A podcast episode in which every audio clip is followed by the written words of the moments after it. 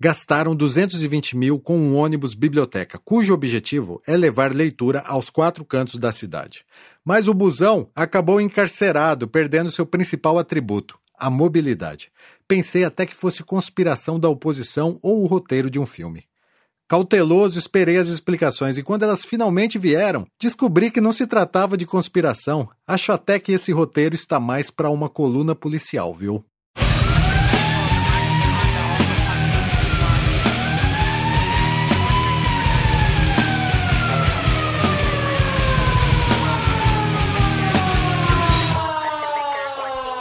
Em 1936, o escritor e primeiro diretor de cultura de São Paulo, Mário de Andrade, defendeu a necessidade de implantar uma unidade móvel que levaria livros à população. A Ford construiu e doou um modelo caminhonete biblioteca que passou a visitar a maioria dos bairros da capital paulista.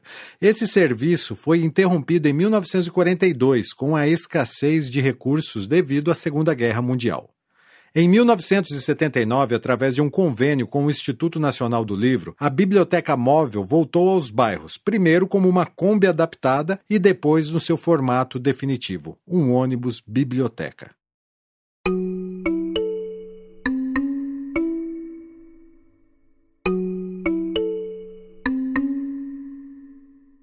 Com o passar dos anos, o projeto se expandiu por todo o Brasil. A prefeitura aqui de Novo Horizonte também investiu em uma biblioteca móvel. E vale lembrar que esse não é um projeto de incentivo governamental. Ele foi adquirido com recursos próprios do município. Todas as fontes pesquisadas nessa matéria você encontra lá no meu blog, tá? No dia 16 de março de 2016, rolou a grande festa de inauguração da nossa biblioteca móvel. Muitas luzes, som, teatro, todas as autoridades estavam presentes e orgulhosos anunciaram o exorbitante investimento de 220 mil reais. O ônibus itinerante tinha frigobar, TV de LED e ar-condicionado, além, claro, dos livros, né? Mas vocês sabiam que não compraram o ônibus? Esse valor, 220 mil, se refere apenas à reforma e adaptação do busão, que foi, vejam só, retirado da frota municipal.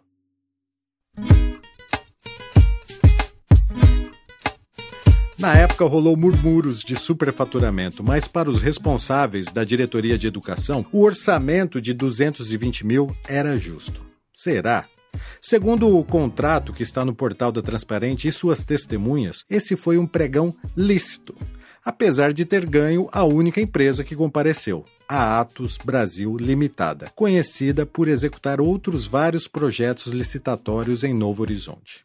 Mas o agravante desse caso foi que, após pouco tempo de atividade, o ônibus biblioteca desapareceu e o vereador Ideval Cardoso, conhecido por fazer oposição ao governo municipal, passou a procurá-lo e encontrou abandonado em uma garagem no DAI. Os responsáveis do setor da educação rapidamente mandaram levar o busão para a Escola Municipal José Luiz Tomasi II e, pasmem, ergueram um muro impedindo que o ônibus biblioteca de 220 mil reais exercesse a sua função básica, a locomoção.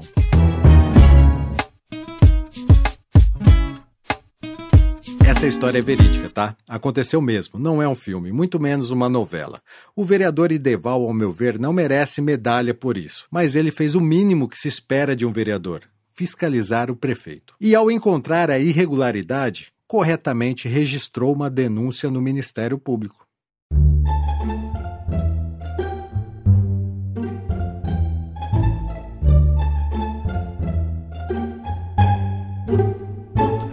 Sem respostas oficiais sobre os reais motivos de um ônibus cujo investimento é suspeito de ter sido superfaturado e, pior, ter sido abandonado e logo escondido com um muro, não tenho explicações para dar, apenas especulações. Dizem que um dos motivos do ônibus ficar parado na garagem é a falta de motorista. Mas não colou, pois tem motorista da prefeitura implorando por hora extra. Dizem que o ônibus está quebrado e a prefeitura não tem dinheiro para consertá-lo. Não colou também, pois a manutenção e expansão do projeto Leitura em Movimento estava nos planos de governo do prefeito eleito Toshio Toyota, apesar de saber que ele não as cumpre, né? E dizem que o muro só foi levantado pois a escola sofre com frequentes alagamentos. Ok. Mas não tinha outra escola para estacionar esse ônibus, não? Ele não poderia ficar em uma praça pública, mesmo que provisoriamente? Tinha mesmo que ser justo em um local que alaga, no qual, se um dia precisasse sair, teria que derrubar o muro? Todos sabemos que uma oposição forte faz um governo eficiente. E erroneamente, o que o nosso governo vem fazendo para se defender é acusar a oposição de não ter credibilidade no que fala, usando como motivo do descrédito serem filiados do Partido dos Trabalhadores. Por quanto tempo eles ainda conseguirão sustentar esse discurso raso, hein? Sem respostas, apenas dúvidas, encerro essa matéria por aqui e deixo a conclusão com vocês. Quem sabe eu ainda sou uma garotinha. Esperando o ônibus da escola sozinha essa foi mais uma matéria falada do NH News, publicada originalmente no jornal A Tribuna NH. Se gostou, saiba que pode ouvir outras matérias faladas acessando o meu blog, que se chama Blog do Gilson De. Assine também a lista de transmissão e receba as novas matérias faladas pelo WhatsApp. Essa matéria falada teve o apoio da loja Seu Estilo, roupas masculinas e femininas. A loja Seu Estilo fica localizada no bairro São Benedito, logo acima do cemitério, na rua Antônio Pedro Tomitão, número 473. Curta a página do Facebook procurando por Seu Estilo Loja e fique por dentro das novidades. A produção do NH News é minha, Gilson De Lázari, e a edição foi do Rogério Silva. Valeu, até a próxima. Eu sou poeta.